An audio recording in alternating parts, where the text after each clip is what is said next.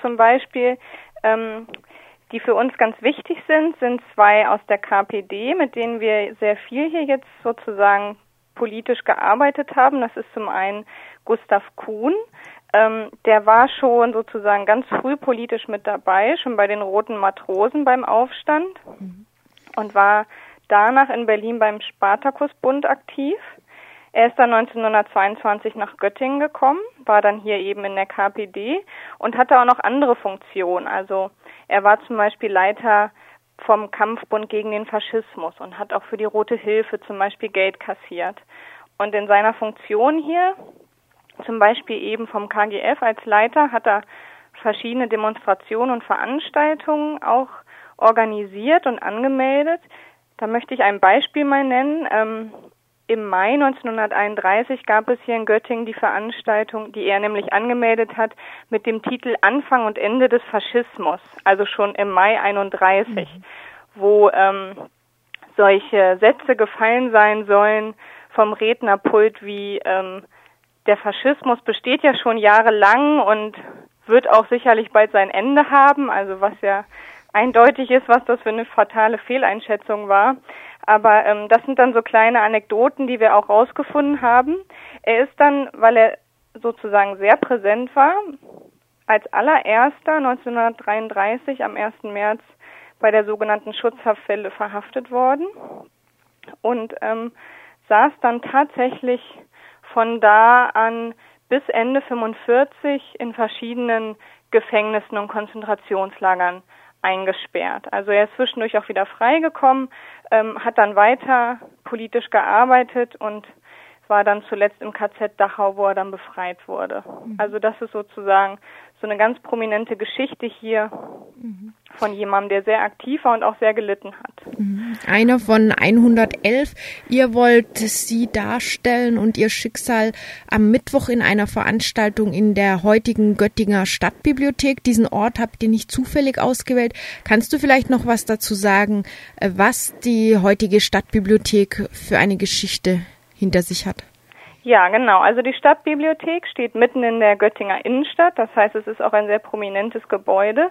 Und für uns ist es interessant, weil es äh, zur Zeit des deutschen Faschismus das damalige Polizeigefängnis mit beherbergt hat. Es war das ganze Gebäude war das Stadthaus, also die Stadtverwaltung, und ein Teil dessen war eben, eben die Polizeidirektion mit auch ähm, Gefängniszellen. Und ähm, wir sind sehr sicher, dass sozusagen alle ähm, Antifaschistinnen und Antifaschisten und natürlich auch alle anderen Bürgerinnen, die während des Faschismus festgenommen worden sind, dass die erstmal dort sozusagen inhaftiert worden sind, dort eingesperrt worden sind und von da aus dann in KZs, in andere Gefängnisse und so weiter überführt worden sind. Und das Besondere eben für uns ist, diese Geschichte ist überhaupt nicht präsent im öffentlichen Raum. Mhm. Ähm, die meisten Menschen in Göttingen wissen das auch gar nicht, dass das die Geschichte des Gebäudes ist. Die kennen das gar nicht. Und da ist uns sehr daran gelegen, das sozusagen im öffentlichen Raum präsent zu machen.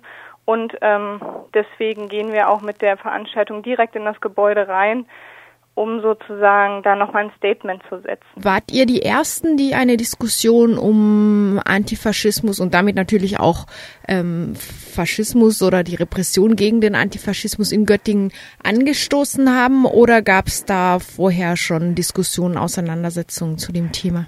Es gab sozusagen welche vor uns, aber mit anderen Schwerpunkten. Und da sozusagen kommen wir ins Spiel mit unserer Politik.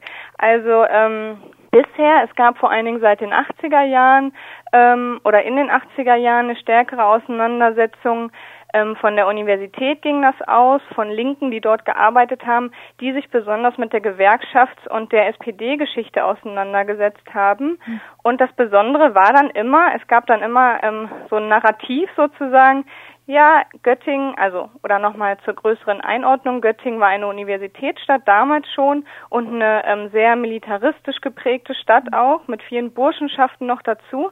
Also es war sehr konservativ ähm, während des Faschismus.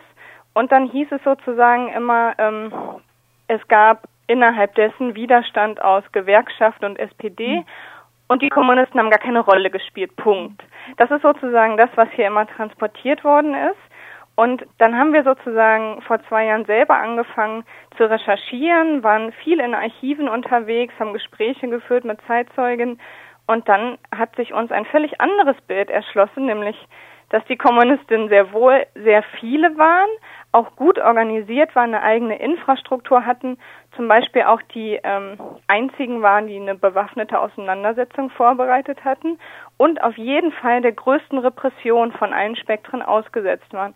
Und dann haben wir gesagt, das kann ja gar nicht sein, dass sozusagen so ein schiefes Bild die ganze Zeit vermittelt wird.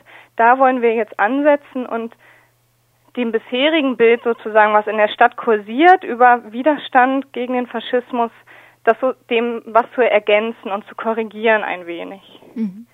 Habt ihr darauf auch schon Reaktionen erhalten, so aus der lokalen Öffentlichkeit?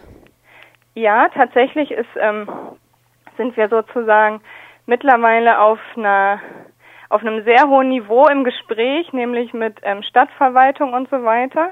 Ähm, weil wir haben sozusagen sehr früh angefangen, in eine sehr institutionalisierte Diskussion auch einzugreifen. Also wir haben 2012 mit unserem Förderverein, dem Verein zur Förderung antifaschistischer Kultur, im Kulturausschuss der Stadt einen Antrag gestellt für eine Gedenktafel, nämlich eben für den Gustav Kuhn, über den ich gerade erzählt habe. Dieser Antrag wurde im Kulturausschuss abgelehnt mit den Worten, die ähm, Gedenktafeln, die es in Göttingen gibt, sind für Universitätsangehörige, aber an der Stadtbibliothek eben ob, ähm, soll doch am besten eine ganz umfassende Gedenktafel angebracht werden für alle, die damals Widerstand geleistet haben. Und diese Diskussion sozusagen wird jetzt seit zwei Jahren geführt, wo ähm, sich eine Arbeitsgruppe gebildet hat, wo sozusagen die Kulturdezernentin drin sitzt, wo ähm, der Leiter des Stadtarchivs und des Stadtmuseums drin sitzt,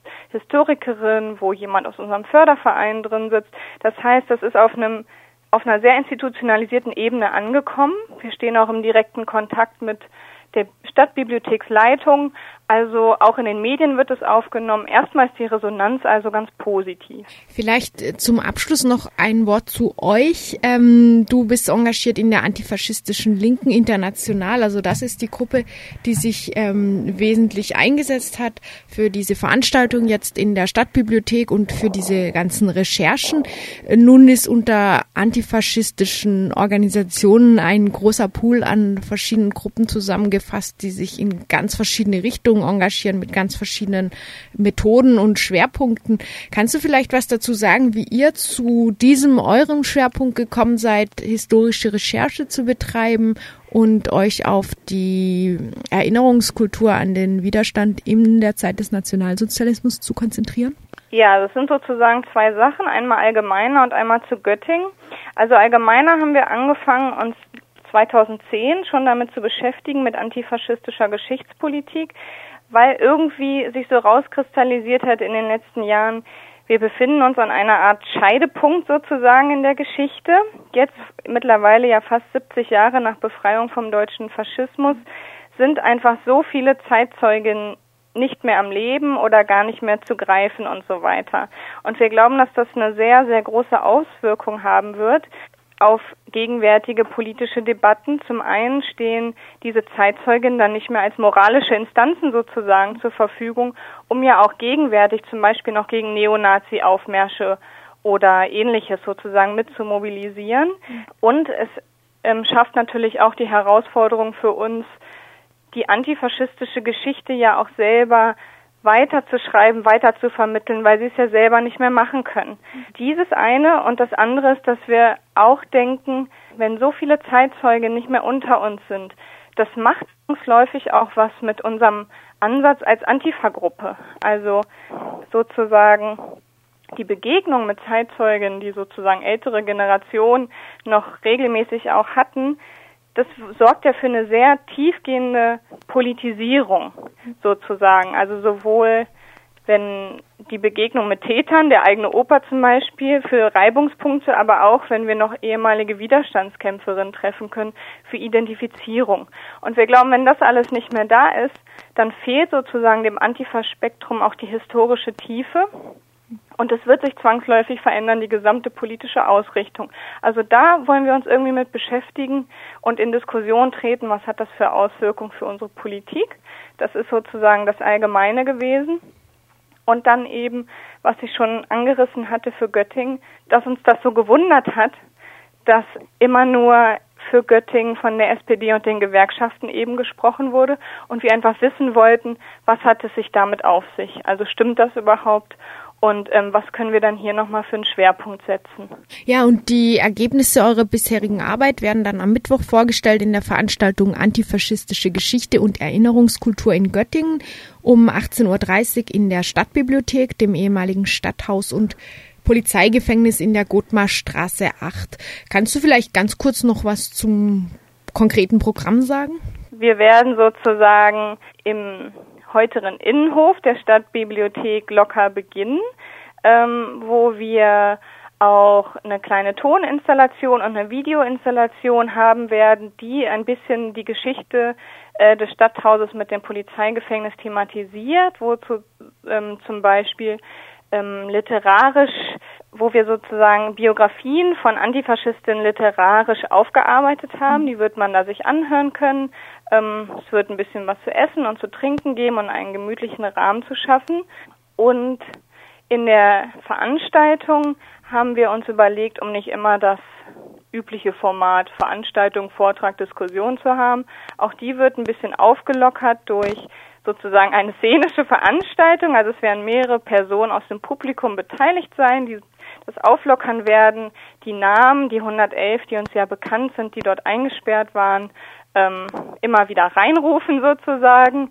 Und ähm, der Höhepunkt der Veranstaltung wird am Ende sein, dass wir ähm, was vorbereitet haben für die Außengestaltung der Bibliothek. Mhm. Denn, wie gesagt, es wurde vor zwei Jahren im Kulturausschuss beschlossen, eine Gedenktafel dort anzubringen. Die ist noch nicht in Sicht. Und da haben wir was Kleines vorbereitet. Also es ist auf jeden Fall eine lebhafte Veranstaltung. Mhm.